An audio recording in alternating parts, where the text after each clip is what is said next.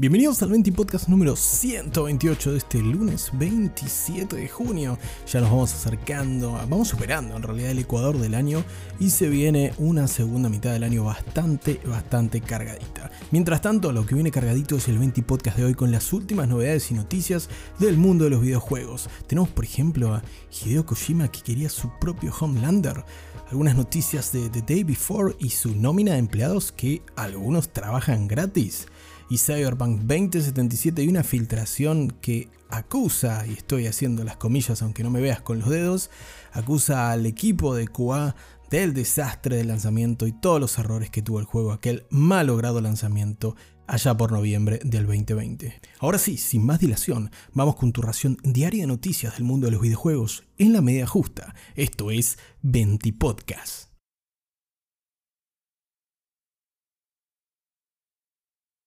Comenzamos este 20 podcast hablando del gran Hideo Kojima, un abonado también, nuestro querido, nuestro querido y humeante Hideo Kojima, que me encanta cómo nos vende las cosas. Hay gente que tiene fanáticos y detractores, yo estoy del lado de los que queremos a Kojima les le agradecemos mucho, aunque a veces se le va la flapa, como dirían los españoles, y se enamora de la parte más publicitaria, si se quiere, de sus productos y de un nuevo sistema de Stranding Game, como es The eh, Stranding is, como digo, se le va, se le va un poquito pero no tanto como a Nomura. Bueno, no importa, sigamos hablando de Hideo ya que recientemente el diseñador japonés eh, fue tapa de todos los diarios, iba a decir, iba a sonar como una persona de 65 años, todavía no he llegado a esa, a esa instancia, no soy generación X, quiero que lo sepas del otro lado, mi querido, mi querida o mi querida boomer, que estás del otro lado, no soy generación X, pero iba a tirar un tapa de todos los diarios. Bueno, en concreto, te comento, Kojima tiró un par de, un par de comentarios sobre Twitter y cada vez que Kojima habla, obviamente aquí lo estamos escuchando, y en este caso se refirió a la serie The Voice, ya que Estamos en la tercera temporada, si no recuerdo mal. Todavía no pude engancharme, aunque parece que está impresionante.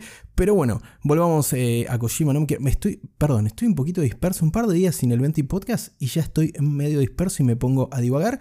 Y cierto que esto tiene que durar más o menos 20 minutos, ¿no? Una hora y media, como siempre que me pongo a hablar de videojuegos eh, con mis amigos o conocidos o con quien sea. Porque en realidad los gamers no tenemos tantos amigos. Bueno, no importa, Kojima, Kojima en el punto. Bueno. Hizo comentarios sobre la serie eh, The Voice y sobre un proyecto que él estaba preparando, o al menos que él estaba ideando, porque aclaró que no se invirtió y no, no se incurrió, en palabras textuales de Kojima, en ningún tipo de costo o en ningún eh, anteproyecto o pre-planning sobre esta idea.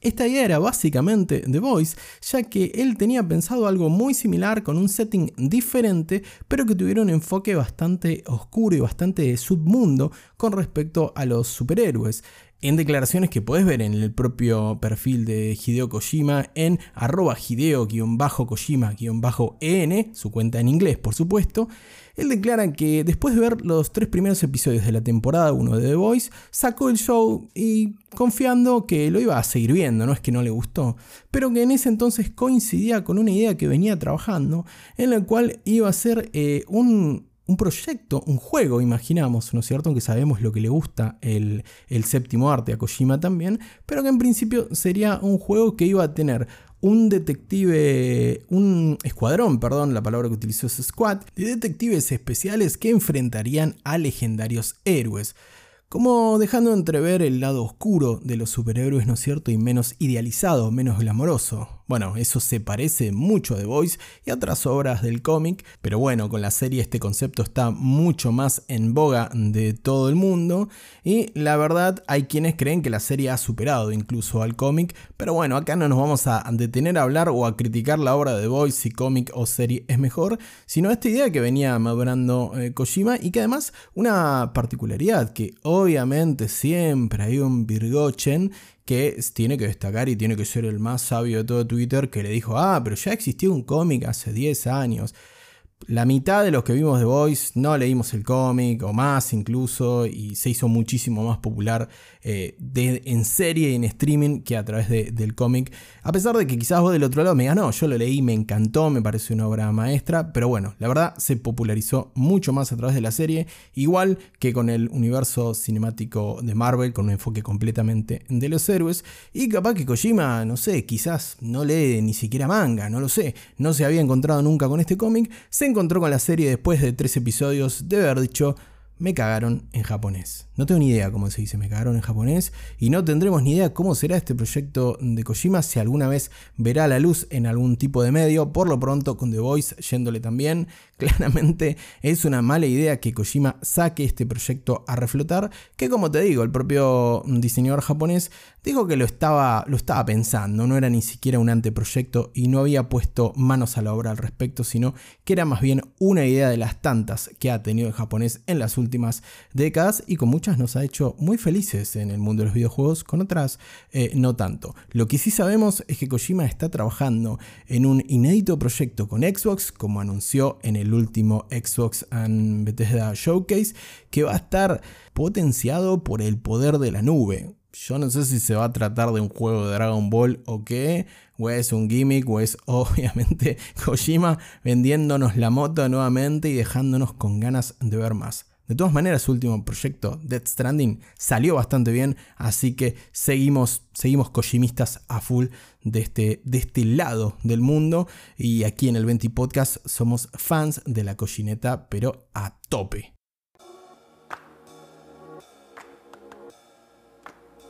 La siguiente noticia del 20 Podcast de hoy me gustaría decirte que es una rareza, pero en el mundo del desarrollo y del desarrollo de videojuego actual, estas cosas medias, no sé si llamarle turbia, escabrosa o cómo denominarlo, se están dando cada vez con más naturalidad.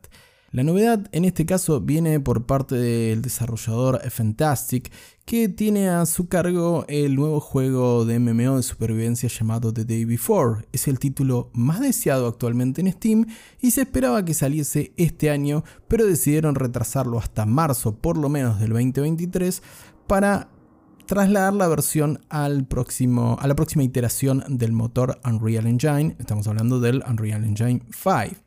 Hasta aquí nada extraño, con años que venimos de retrasos y con decisiones sobre mejorar la calidad o cambiar el enfoque o el alcance de los proyectos del mundo del videojuego, nada raro. ¿Qué ocurre? Es que hoy muchos nos encontramos y muchos medios se han encontrado con que en la página oficial de la desarrolladora Fantastic hay una nueva sección llamada Volunteer.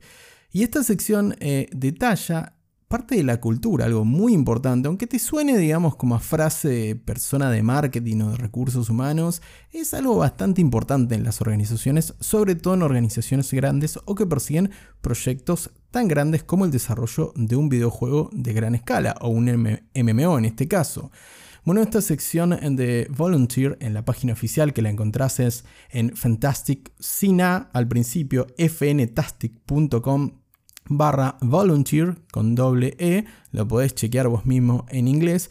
Y sorprendente como me sorprendí yo, que a decir verdad no soy un tipo muy idealista, te soy absolutamente sincero, y tampoco es que vas a encontrar un póster de Marx en mi cuarto, pero tampoco la pavada, che. Eh, en esta sección lo que se describe es la cultura de Fantastic que dice que está basada en el voluntariado ¿Y qué esto significa? Porque además lo aclaran, porque ya cuando tenés que aclarar a la siguiente frase es porque, eh, amigo, estás en, estás en algo medio raro. Esto significa que cada miembro de Fantastic es un voluntario. Y además se explayan y dicen que hay dos tipos de voluntarios en, trabajando para la desarrolladora, o bueno, voluntariando eh, para la desarrolladora, que son full time y part time. Los full time trabajan por salarios, o sea, son empleados, no voluntarios. Me gusta el juego de palabras que intenta hacer eh, Fantastic, eh, pero no va a ningún lado con esto, en mi humilde opinión. Y el, y el otro grupo se describe como part-time volunteers o voluntarios a tiempo completo y voluntarios a medio tiempo. Y dice que cualquiera puede ser parte eh, como voluntario para contribuir con la comunidad de Fantastic y obtener geniales recompensas, certificados de participación y códigos gratis para los juegos que desarrolla Fantastic. En este caso nos referimos a The Day Before, que como te decía, tiene fecha de salida para marzo del año próximo en principio, gracias también al trabajo del voluntariado junto con este apartado que si te suena raro como a mí es porque es raro. Pero bueno, junto con este apartado en el que dice que todos podemos contribuir con Fantastic, aunque algunos cobran y otra parte no van a cobrar. Eh, algo que me llama la atención es que adjuntan un video, unos buenos señores representantes del estudio, en el que dicen que todos en la vida hacemos las cosas voluntaria o involuntariamente y que en Fantastic se basa en la cultura del voluntariado para que todos persigamos una meta en común. Hasta ahí todo fantástico, ese discurso súper, eh, súper, digamos, de que todos somos amiguis y tiramos todos del mismo, para el mismo lado y en el mismo bote y poder llegar a la meta que es el estreno de The Day Before, eh, que va a ganar millones de dólares, eh, querido. Entonces, ¿cómo no soy eh, partícipe de eso y me das un certificado de participación y códigos gratis para el juego? O sea, eso es precarización laboral, querido. y si hay alguien que sepa sobre leyes laborales del otro lado escuchándolo, por favor, comentámelo en arroba en Twitter o comentámelo en la caja de comentarios si me estás escuchando a través de ebooks en lugar de Spotify, porque además si vamos al apartado textual y me quiero detener un poco en esto, no utilizan la palabra work, no utilizan la palabra trabajo en el apartado en el que se refieren a los voluntarios de medio tiempo. Esto claramente tiene un tinte también legal, no son, no son ningunos, ningunos onzos, y el hecho de querer perseguir un objetivo en común me parece perfecto, pero ¿por qué no me pagas? Además, como para seguir haciendo amigos, si los agarra el pollo sobrero, los despluma a estos muchachos, como para seguir haciendo amigos, después declararon en los medios internacionales que nadie que esté como parte del voluntariado está involucrado en tareas de desarrollo o de codificación de su próximo proyecto, es decir, de The Before, ya que varios medios se sorprendieron ante el hecho de que tenés el juego más deseado en Steam, posiblemente sea un éxito comercial si haces las cosas bien en cuanto a tu propuesta jugable y en cuanto al desarrollo, ¿por qué no le pagas a la gente? ¿Por qué tenés gente trabajando por códigos o por cool rewards, por eh, recompensas eh, súper cool, súper fantásticas? O sea, pagá, no tiene nada que ver que seas part-time y básicamente el que está trabajando para contribuir a tu proyecto también contribuye en el desarrollo.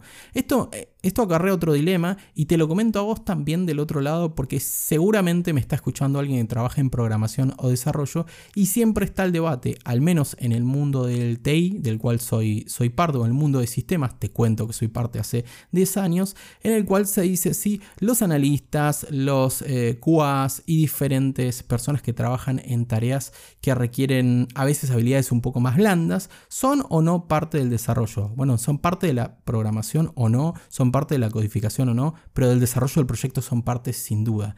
Entonces, que estén buscando estos grises y que estén aclarándolo con que nadie que haga código para nuestro, para nuestro proyecto es un eh, voluntario de medio tiempo, sino que ese sí está contratado y a ese sí le pagamos, porque por más que tenga nuestra idea y que persiga nuestros sueños, a ese tipo hay que pagarle, porque si no, no te hace una, no te hace un hola mundo, básicamente. Ahora, por otra parte, también declaran que cualquier habilidad que tengan los voluntarios puede ser considerada para, para poder concretar esta meta. Eh, entonces, si me ofrezco como voluntario y quiero programar, me vas a dejar. La verdad, eh, a ver, está expuesto, como te decía, en fantastic.com barra volunteer. Varios medios lo han levantado porque esto es raro y es como un detalle, pero suena un poco escandaloso. A mí no me gusta para nada estos planteos realmente, porque la verdad, si quisiera seguir algo eh, voluntariamente y quisiera hacer algo para perseguir una meta que cambie el mundo, quizás me voy a trabajar a Donoren para alguna ONG o me voy a trabajar a algún comedor infantil o algo un poco más noble que un producto comercial, que sí, que tiene un componente artístico, por supuesto, y que seguramente tiene muchas horas y mucho amor por parte de sus creativos y sus desarrolladores, pero los que están detrás eh, del despacho claramente están buscando a ver si alguien se copa voluntariamente y quiere que alcancemos esa meta llamada The Day Before. La verdad me sigue sonando a precarización laboral. No sé si, si, eso, si esto se califica como tal, pero me suena muy raro y muy gris. De vuelta, si del otro lado me estás escuchando y tenés alguna noción o tenés estudios en derechos eh, laborales, me gustaría que me dejes eh, tu comentario, así nos nutrimos un poquito más y podemos eh, compartir un poco más de este detalle. A mí, hablando en criollo, me parecen una manga de negreros. ¿Qué querés que te diga? Y no te digo que no voy a comprar de Before pero me la baja bastante. Y temo ser reiterativo, pero recuerdo las palabras de John Lydon declarando que los costos se elevan en los proyectos de desarrollo y me parece que acá vemos claramente quién está ajustando y por qué lado del Excel se viene ajustando la cosa, al menos para la gente de Fantastic, que no me parece nada fantástico lo que hacen, un juego de palabras más obvio y no me voy a forzar mucho más con estos pibes, la verdad, si no le pagan a la gente. La siguiente noticia de este 20 podcast trata también sobre una peculiaridad, una de las tantas que tiene el mundo del desarrollo y el desarrollo de videojuegos. Sorry, este segmento se llama Malas Noticias o Noticias de mierda que pasan en este hermoso mundo también. Esperemos que no se repita, aunque sé que se va a repetir. Bueno, pero ahora se trata sobre Cyberpunk 2077. Y no, no se volvió a romper, parece que ahora va bastante bien en general, que es jugable y ya pasó aquel bochornoso lanzamiento, sobre todo en consolas de antigua generación. Nobleza obliga, en mi caso en PC no tuve ningún problema, aunque en mi caso es uno entre millones de personas que lo compraron y no lo pudieron disfrutar en su momento.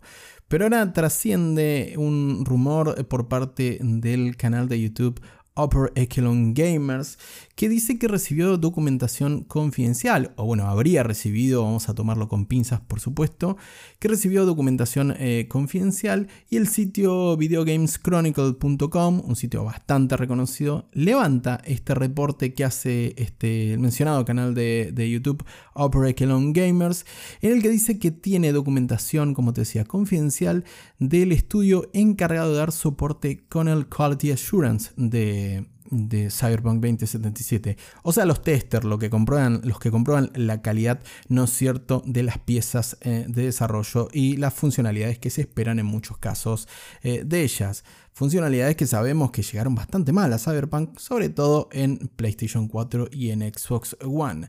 El estudio llamado Quantic Labs que es de origen rumano, es un estudio externo eh, de CD Projekt Red, el cual CD Projekt Red contrató como tantos otros. Este estudio también trabajó con Ubisoft, no es un estudio nuevo, ni son cuatro amigos que se pusieron a hacer testing de desarrollo de videojuegos, que ya, ya ha trabajado, como te digo, Quentin Labs, pero ahora este reporte que se filtró oficialmente indica que hubo bastantes irregularidades por parte del estudio que tenía que certificar la calidad del producto, es decir, Cyberpunk 2077.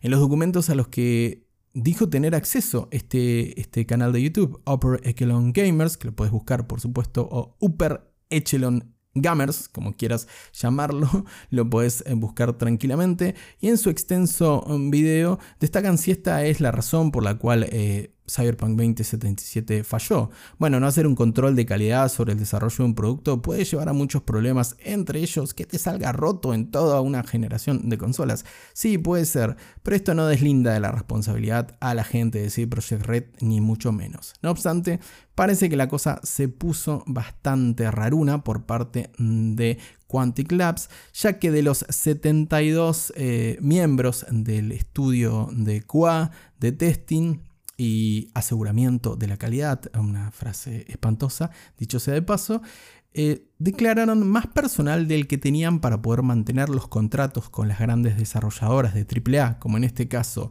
CD Projekt Red, y además salen a la luz con esta documentación algunas irregularidades, llamémosle, algunas teje y maneje, son unos chantas lo de Quantic Labs, pero no la gente, no los testers, sino porque de esta documentación el canal de YouTube destaca que, por ejemplo, más de la mitad de la gente encargada del proyecto Cyberpunk 2077 eran juniors o gente con muy poca experiencia, con apenas semanas de entrenamiento en lo que es el, testeo y la comprobación de las condiciones de calidad del producto a entregar.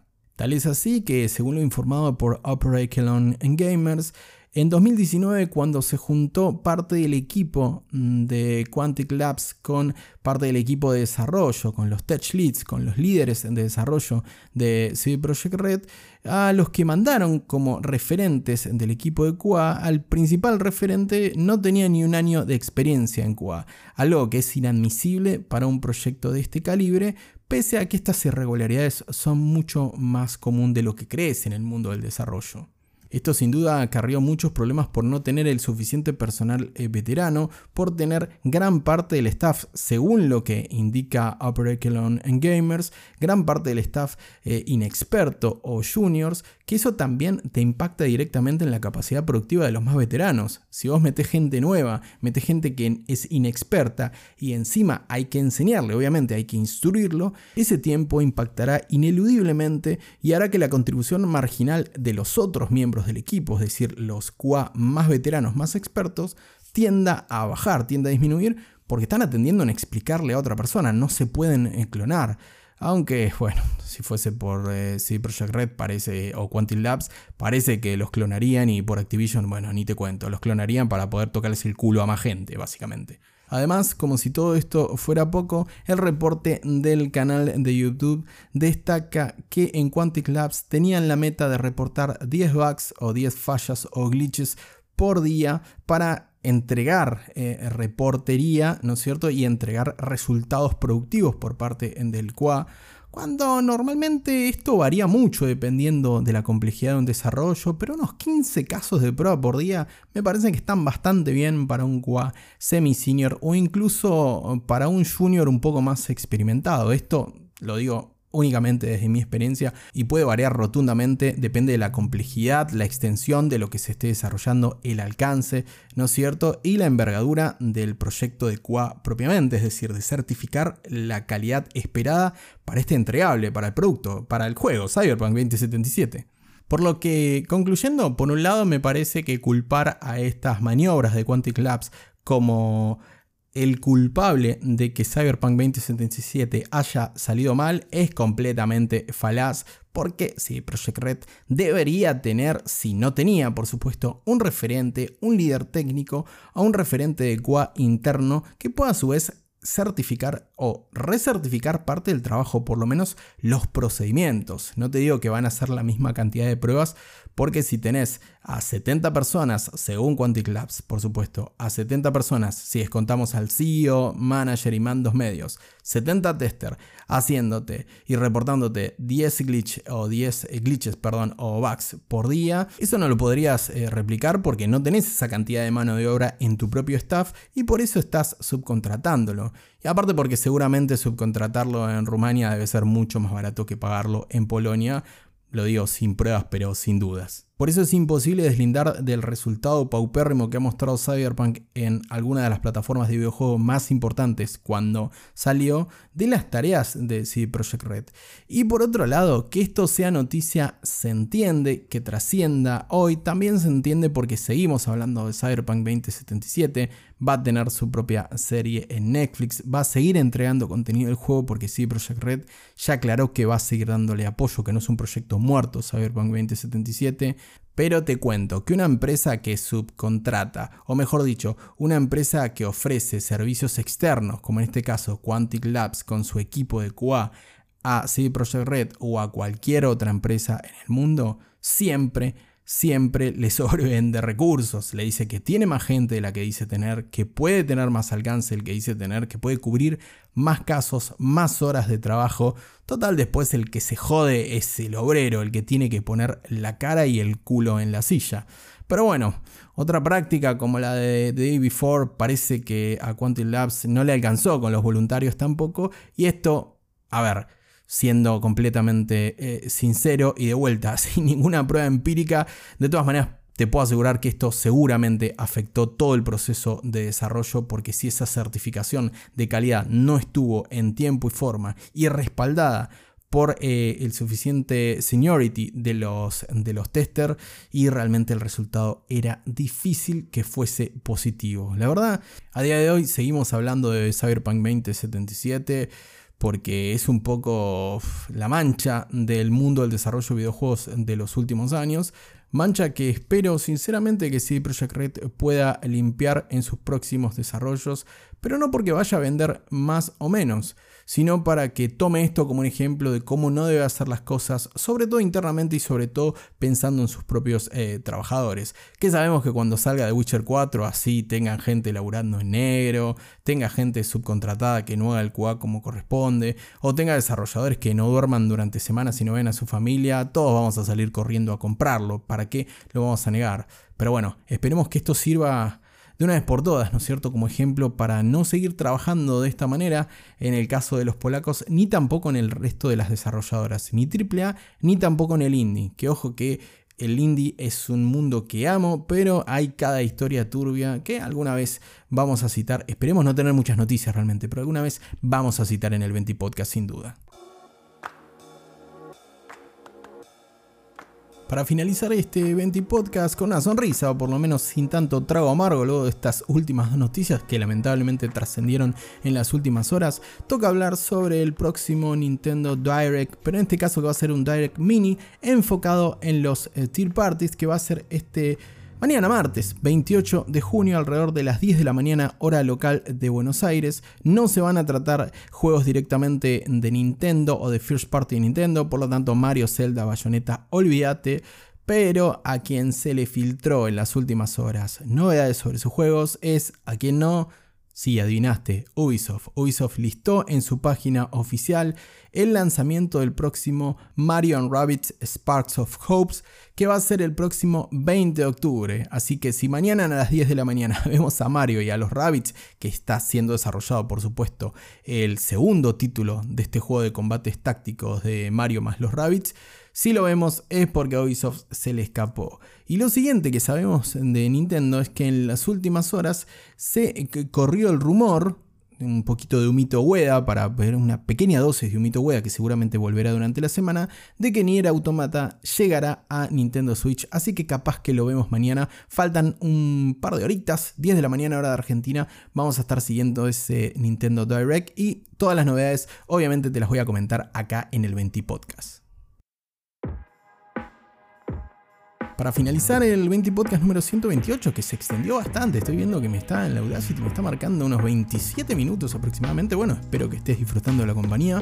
Pero para finalizar, vamos rapidito con los lanzamientos más importantes de la semana. Tenemos tres grandes lanzamientos que llegan todos el próximo jueves 30 de junio llega finalmente el DLC de Delicious Last Course, el DLC con el que se despide Cuphead, aquel mítico juego de plataformas y bullet hell que solo superó, solo superado por el 17% de los jugadores. Yo no lo pasé, lo admito, es muy difícil Cuphead, pero algún día voy a volver a él.